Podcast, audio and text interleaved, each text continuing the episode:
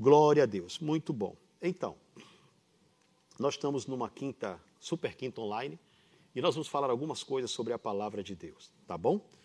Há alguns textos que você quiser, pode anotar. Alguns eu vou ler para ficar mais rápido, mais dinâmico, né? Nós não perdermos muito tempo. Mas você vai pegar a essência da palavra, tá bom? Uh, existe algo muito interessante na palavra de Deus, 2 Timóteo, capítulo 1, versículo 3. É importante nós observarmos algumas coisas para podermos destrinchar o que o Senhor tem colocado no nosso coração. Em 2 Timóteo, capítulo 1, versículo 3, Paulo, escrevendo, diz: Todas as vezes que me lembro de você nas minhas orações de dia e de noite, eu agradeço a Deus a quem sirvo com a consciência limpa, como também os meus antepassados serviram. Paulo estava falando de Timóteo, da alegria que ele tinha no coração em lembrar-se de Timóteo e orar por ele de dia e de noite, porque Timóteo era para Paulo um filho na fé. Uh, seguindo o texto, versículo 4 diz: Lembro das suas lágrimas e quero muito ver você outra vez para que eu possa ficar cheio de alegria. Uh, o verso 5 diz: Lembro da sua fé sincera. Há duas lembranças de Paulo referentes a Timóteo.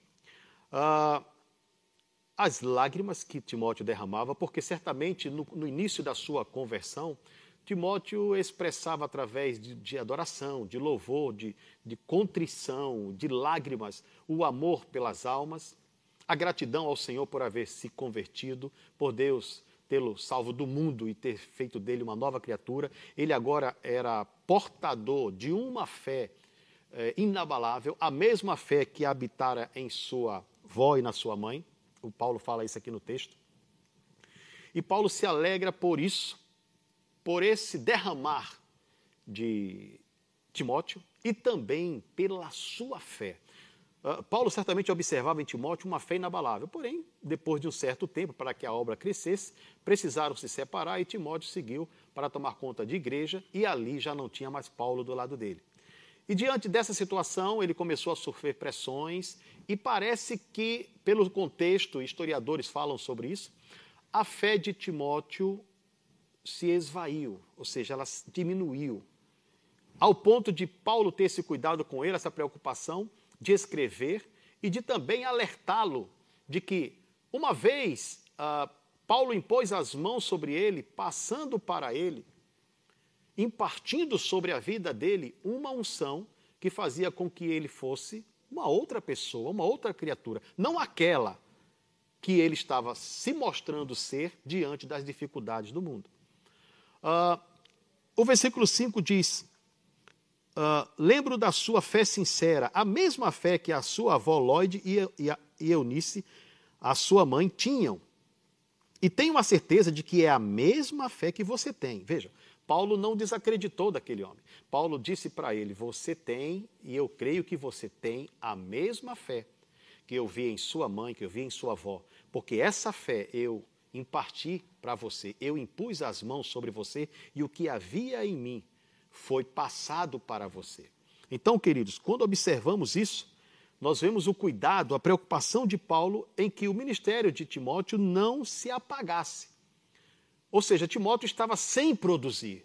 Timóteo tinha tudo, tinha o poder. E Paulo classifica no versículo 7 dizendo: Pois o Espírito que Deus nos deu não nos torna medrosos, pelo contrário, o Espírito nos enche de poder e de amor e nos torna prudente. Ou seja, o Espírito de Deus não nos torna medrosos, mas Timóteo esboçava uma vida de medo. Uh, ele estava sucumbindo diante das pressões que estavam acontecendo contra ele, contra a igreja naquele local. E Paulo decide animar aquele homem. Então preste atenção a uma coisa. Havia na vida de Timóteo o mesmo espírito que havia sobre Paulo. Paulo impartiu, ou seja, impôs as mãos sobre ele como um princípio bíblico, e de Paulo foi feita uma cópia de tudo que Paulo tinha e foi repassado para a vida de Timóteo. E agora Timóteo tinha nele as mesmas coisas que Paulo tinha nele também. Mesmo que aquilo fosse em nível inferior ou menor, porque Timóteo estava começando. O nível de fé de Paulo, o homem que já tinha ido ao terceiro céu, o homem que que viveu o que ele, Paulo, viveu, logicamente estava num nível muito alto. Cabia agora a Timóteo com base em tudo que ele havia recebido, crescer para chegar ao nível de Paulo e não estagnar e não parar. Preste atenção no que eu vou dizer a você. A sua vida, a sua vida, a vida cristã, ela não é para ser estagnada, ela é para ser crescente, avançando. O cristão que recebe a Cristo e faz com que as observações das coisas que existem ao seu redor, do mundo, a concupiscência dos olhos, a soberba da vida, essas coisas, o parem. Não é o ser mais feliz ou completo do mundo. O cristão, na verdade, ele só se completa, ele só tem a alegria completa no seu coração, o prazer, a satisfação, quando ele recebe algo de Deus, que é o que você recebeu, que é o que eu recebi, coloca isso em prática e começa a ver os resultados da sua fé. Enquanto você não vê o resultado da sua fé, o evangelho que você serve é um evangelho teórico. Ele não é um evangelho prático. Nós temos que pegar o Evangelho e, e colocá-lo em prática para vermos os frutos que ele vai produzir. Porque o Evangelho produz frutos. O que é o Evangelho? São boas novas. Qual é a principal das boas novas? A salvação. Essa salvação nos traz a presença do Espírito Santo, que é a força, o poder de Deus dentro de nós, e nos faz ativos para realizar a obra de Deus. Então, quando observamos o cuidado de Paulo como um pai, nós vemos que Paulo, como era uma pessoa que conhecia bastante a lei, ele era conhecedor da lei, nós entendemos que ele sabia muito bem o porquê da importância de, de Timóteo ativar esse dom, esse espírito que estava dentro dele, porque não era o espírito de medo. Paulo não tinha espírito de medo. Paulo não impartiu sobre a vida de Timóteo um espírito de medo, não. Paulo impartiu sobre ele um espírito de poder, para que Timóteo fosse tão ativo quanto quando era, quando estava com Paulo, continuasse a mesma pessoa, longe de Paulo. Porque, infelizmente, amados, nós observamos que existem muitos crentes afogueados, animados, né? felizes, pula, canta, dança, corre, é uma maravilha, dentro da igreja, diante da unção coletiva. Mas quando é segunda-feira, ele já não é mais a mesma pessoa. Porém, o mesmo Espírito está dentro dele para produzir as mesmas obras mas ele não acredita nisso. Então, outra reunião, outra unção coletiva, culto de terça-feira, unção, poder, manifestação, corre a maravilha, mas quando chega a quarta-feira, ele é o mesmo Timóteo, precisando de um ânimo, de uma palavra de ânimo, porque o Espírito só funcionou na unção coletiva. Quando ele está só, ele esquece que o mesmo Espírito que ele recebeu está sempre com ele. Entende isso? Então, Paulo era sabedor disso tudo, da importância do Espírito Santo. E quando nós olhamos para o Velho Testamento, nós observamos, por exemplo, a vida de Samuel. Samuel era um profeta. Samuel era um homem de Deus. Só que Samuel, talvez pela, por essa experiência de ele ter ouvido Deus falar com ele três vezes e só na terceira ele entender que era Deus, porque o profeta ele disse: quando ele falar contigo, diga, Senhor, eu estou aqui. Então ele entendeu, o profeta Samuel, que naquele período em que ele viveu, onde a palavra de Deus era rara, o texto diz isso, se você observar a palavra de Deus depois, leia o 1 Samuel capítulo 3, você vai ver que a palavra de Deus era rara e visões não existiam, estavam fracas. Mas Samuel era o que? Uma criança. Ele dormia perto da arca. E a Bíblia diz que Deus falou com ele Primeira vez ele não entendeu, foi a Eli, ele disse, não sou eu. Segunda vez Deus falou com ele, ele foi a Eli, ele disse, não sou eu. Terceira vez Deus falou com ele, ele voltou a Eli, ele disse, olha o seguinte, garoto, quando você ouvir, é o Senhor que está falando contigo, diga, Senhor, fala que teu servo ouve.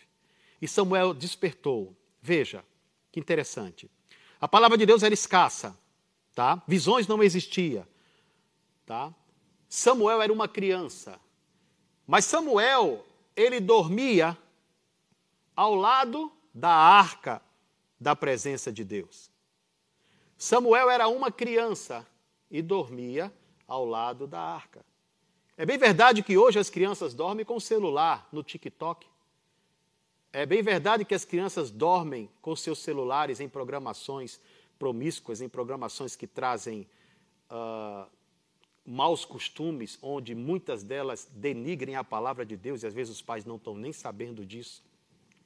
Nós trabalhamos no departamento infantil e às vezes a gente faz pergunta para as crianças, algumas delas, e elas respondem a pergunta e você pergunta: "Como é que você descobriu isso?" Aí ela diz: "O youtuber tal me disse, eu assisto". Então eles sabem mais do youtuber, do TikTok, do que da palavra. Preste atenção. Samuel dormia ao lado da arca. O que é a arca? É a presença de Deus. Samuel era uma pessoa que se preocupava com Deus. Samuel foi, o, na minha concepção, o maior de todos os profetas, honrado em todo o seu caminho. Porque desde criança, Samuel, mesmo sendo um ser humano normal, ele habitava a casa do Senhor. Então, pais, fico alerta para você. Preste atenção no teu filho. Traz ele para mais para a casa de Deus. Outra coisa interessante é que Samuel, mesmo sendo uma criança, se envolveu com o Espírito Santo. Infelizmente, nós encontramos hoje pais que acham que as crianças têm que vir para a escola dominical, têm que ir para a igreja para brincar. Você sabe que você tem na sua casa um profeta? Eu fico pasmo às vezes e feliz por outro lado, quando a gente está dando aula aqui no DI, que conversa com as crianças, bota eles para orar em línguas e tudo mais, e, e Deus opera na vida deles, beleza.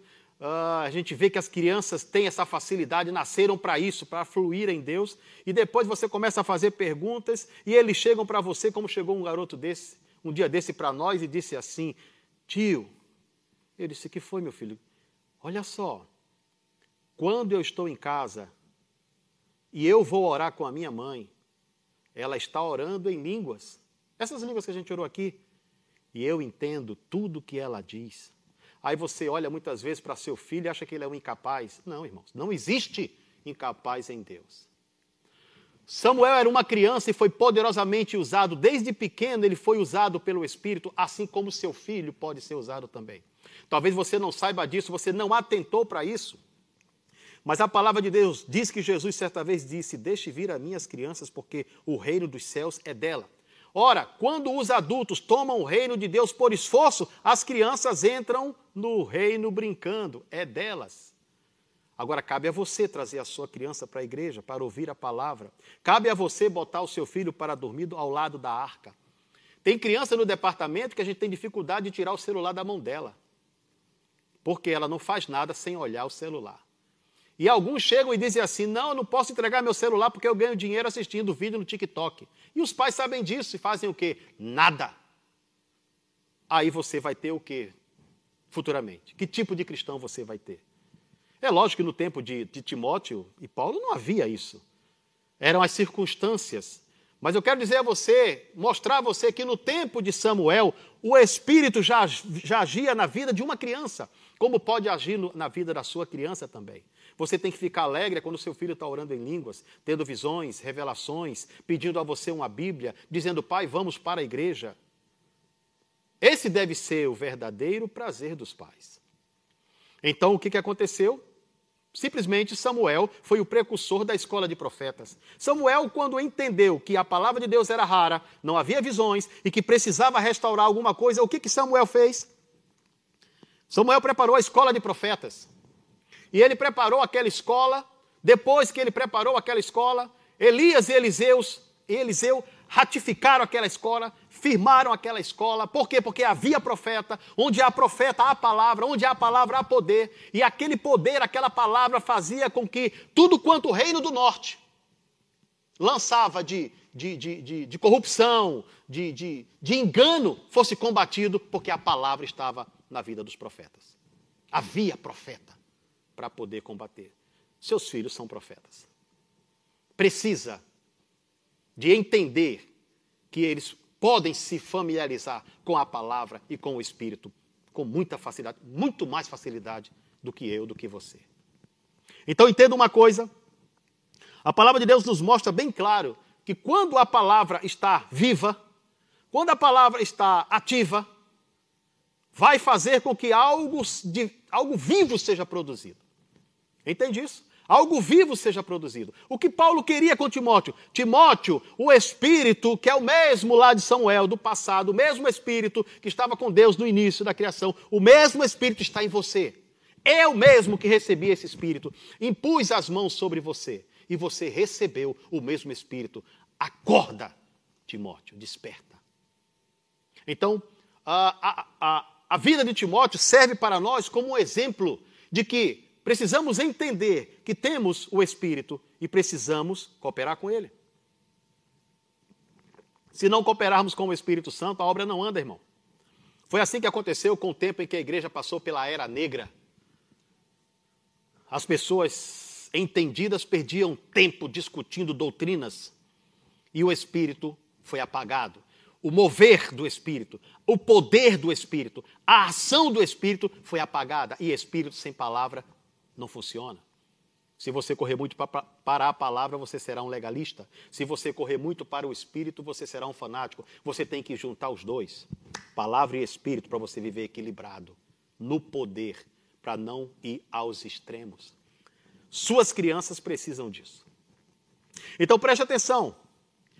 É necessário que a igreja hoje entenda que o Espírito ele está comigo 24 horas e que existem meios bíblicos de eu poder fazer com que esse Espírito atue na minha vida, fique evidente, que eu fique sensível à voz desse Espírito. A palavra de Deus, por exemplo, algumas pessoas dizem assim, eu vou já ler o texto, uh, mas eu não ouço Deus falar, uh, mas Deus não fala comigo. Sabia que Deus estava falando com Timóteo quando Paulo escreveu para ele? Deus não precisou mandar um anjo do céu, não, as próprias palavras de Paulo era o próprio Deus falando com ele. E as pessoas não entendem que Deus fala conosco de várias formas. A Bíblia diz que ele fala pelo menos duas vezes por dia. Você sabia disso? Abra sua Bíblia em Jó, no capítulo 33, 33 eu vou ler a partir do versículo 13 e você depois confere. Diz assim, vou, ter, vou ler na linguagem de hoje, tá bom? Por que você acusa Deus, afirmando que ele não dá atenção às nossas queixas? Deus fala de várias maneiras, porém nós não lhe damos atenção. De noite, na cama, quando dormimos, um sono profundo, ele fala por meio de sonhos ou de visões. Deus fala aos nossos ouvidos e os seus avisos nos enchem de medo. Ele fala com a gente para que deixemos de pecar e para que não nos tornemos orgulhosos. Assim ele nos livra da morte e não deixa que nos julguem, que nos joguem na sepultura.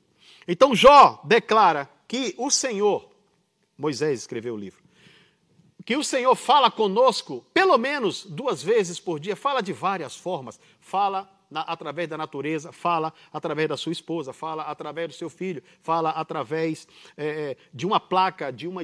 Fala de várias formas. Mas como eu vou ouvir? Esteja sensível. Se você encher o seu coração de qualquer coisa que uh, obscureça a visão de Deus, que tape os seus ouvidos para a voz de Deus, você não ouvirá o Espírito. A sua alma produz frequências muito altas. É muito fácil de você ouvir a sua alma. É mais fácil você ouvir a sua alma do que você ouvir o seu espírito, porque a frequência da alma é muito alta, a frequência do seu espírito é baixa. Então, para que você ouça, você precisa acalmar a sua alma para você ouvir o espírito.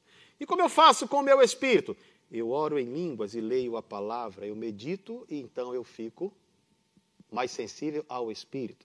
Enquanto a sua alma estiver mandando, você só vai ouvir a sua alma. E a sua alma vai dizer: Deus não está falando contigo, Deus não quer saber de você.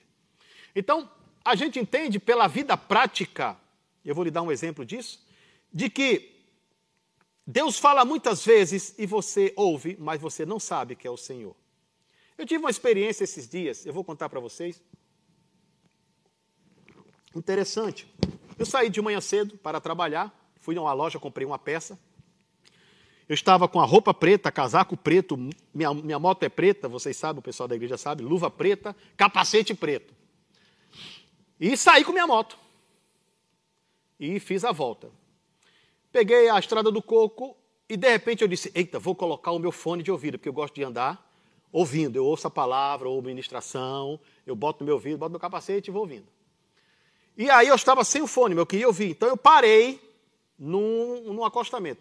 Quando eu paro a minha moto, que eu vou pegar o material e não tirei o capacete, coloquei o fone de ouvido e, e baixei o capacete. Quando eu olho na minha frente, eu vejo uma senhora que vinha caminhando.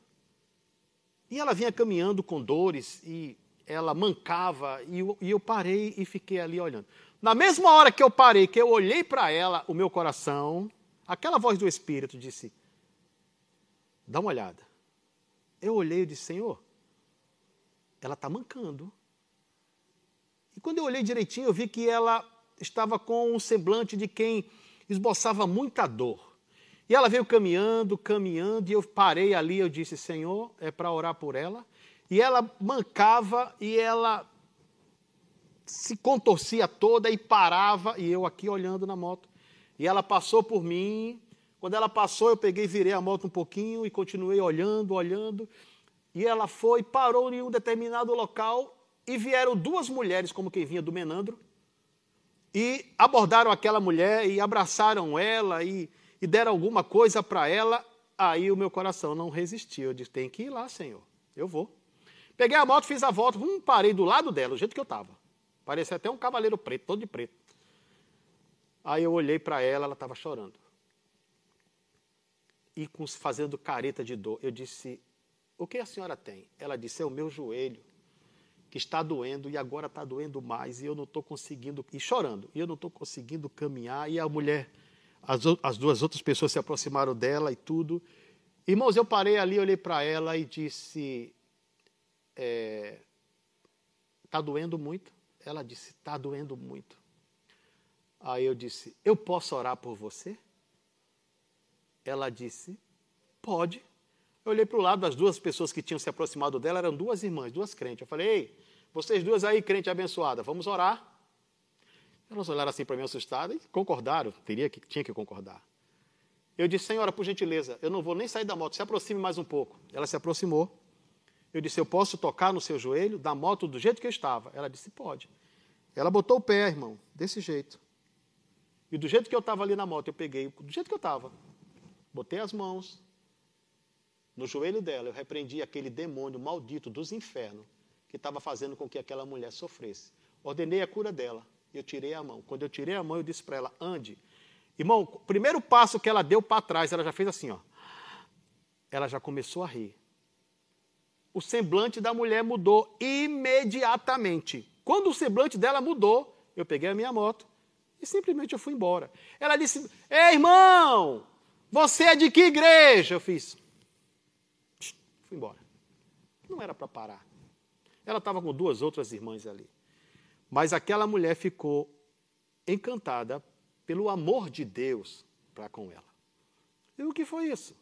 Quem foi que disse a você que ela precisava de oração? Quem mandou você parar naquele lugar, naquele momento, quando aquela mulher estava passando? Porque Deus queria alcançá-la, irmão. E quantas vezes acontece com você? E você, ah, isso é coisa da minha cabeça. Deixa eu te contar outra.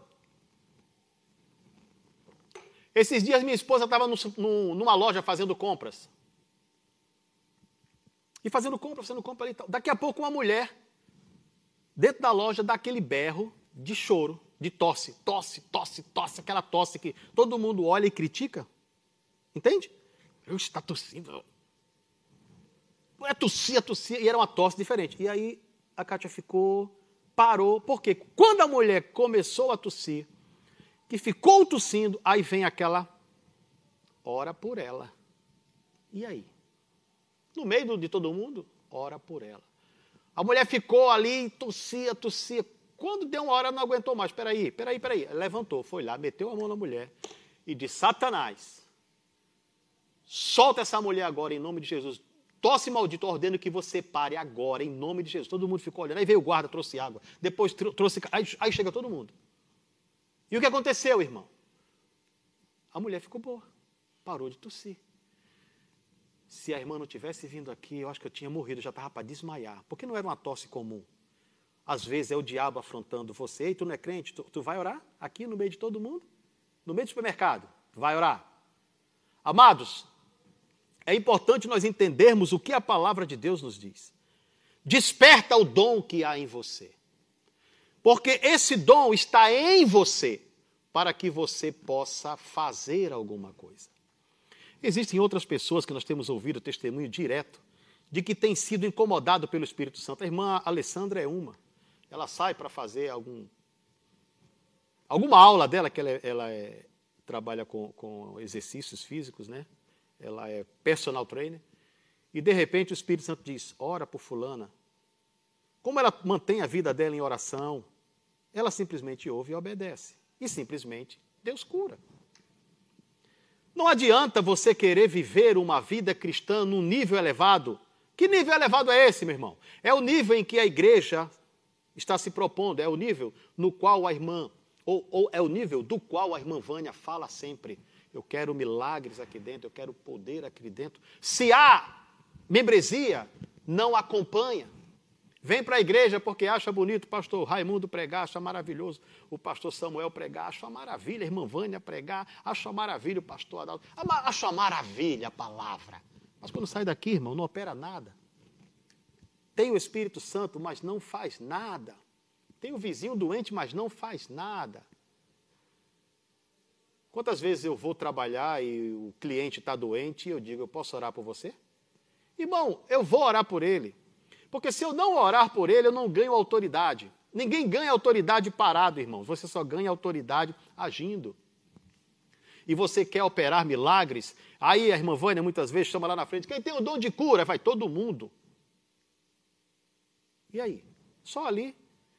E não, não, não tem um testemunho de cura, não, vê, não tem um testemunho de ação. Não, vai todo mundo. Tem, tem, tem. E aí?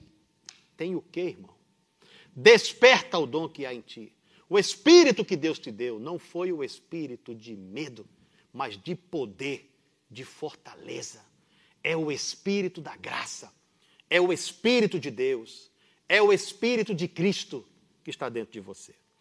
Samuel pôde, pela graça de Deus, levantar uma escola de profetas para manter a palavra viva. Paulo pôde levantar homens para manter a palavra viva. E a igreja, principalmente, vou puxar a sardinha aqui, a nossa igreja tem puxado por uma igreja de poder. É necessário que nós cooperemos com isso, que nós avancemos com isso. Principalmente no evangelismo. Vou te dizer uma coisa para terminar. Você quer ver a manifestação de Deus na sua vida? Você quer ter experiências com o Senhor? Vem para o evangelismo. E você vai ver. Vamos para o hospital. É lá que tem pessoas doentes, você vai encontrar lá. Se não está aparecendo pessoas doentes para você orar, Venha para o evangelismo. Vamos, vamos para o hospital. Vamos para o presídio. E nós temos várias pessoas no grupo de evangelismo que vão para esses locais evangelizar, colocar o dom em prática. E que quando estão em casa ou em uma atividade que não seja evangelística, agem da mesma forma e oram por pessoas enfermas e elas são curadas, como é o caso da irmã Ana. E outras pessoas aqui, que não vale a pena falar todo mundo. Mas são pessoas que estão agindo não é apenas o púlpito, não é apenas um professor, não é apenas um, um mestre, não é apenas um líder, não, é você. É você, Timóteo. É você, é com você que Deus conta. Para que esse Espírito da graça flua sobre a sua vida e você se torne um evangelista de poder. Mesmo que você seja um pastor, seja um pastor evangelista, um profeta, um profeta evangelista, um mestre, um mestre evangelista, seja um evangelista. Em todos os, em qualquer área que você estiver, ganhar almas, manifestar o poder de Deus, é a principal missão da igreja. Foi para isso que você foi chamado. Fazer discípulos. Conexões está aí para isso. Tá bom? Deus continue abençoando a sua vida. Nós queremos perguntar se alguém que tenha ouvido essa ministração deseja receber Jesus como Senhor da sua vida. Se você deseja fazê-lo, Aqui estão a, a, está o link. Entre em contato com a nossa igreja. Diga: Eu quero receber esse Jesus. Eu quero receber esse Espírito. Eu quero conquistar vidas. Eu quero ser uma bênção para Deus e para a humanidade que está tão carente. Faça isso. Acesse ou ligue para a igreja. Haverá alguém preparado para abençoar a sua vida. Amados, que realmente esse espírito profético, evangelístico, comece a agir na sua vida. Em nome de Jesus é o nosso desejo. Deus continue abençoando a sua vida.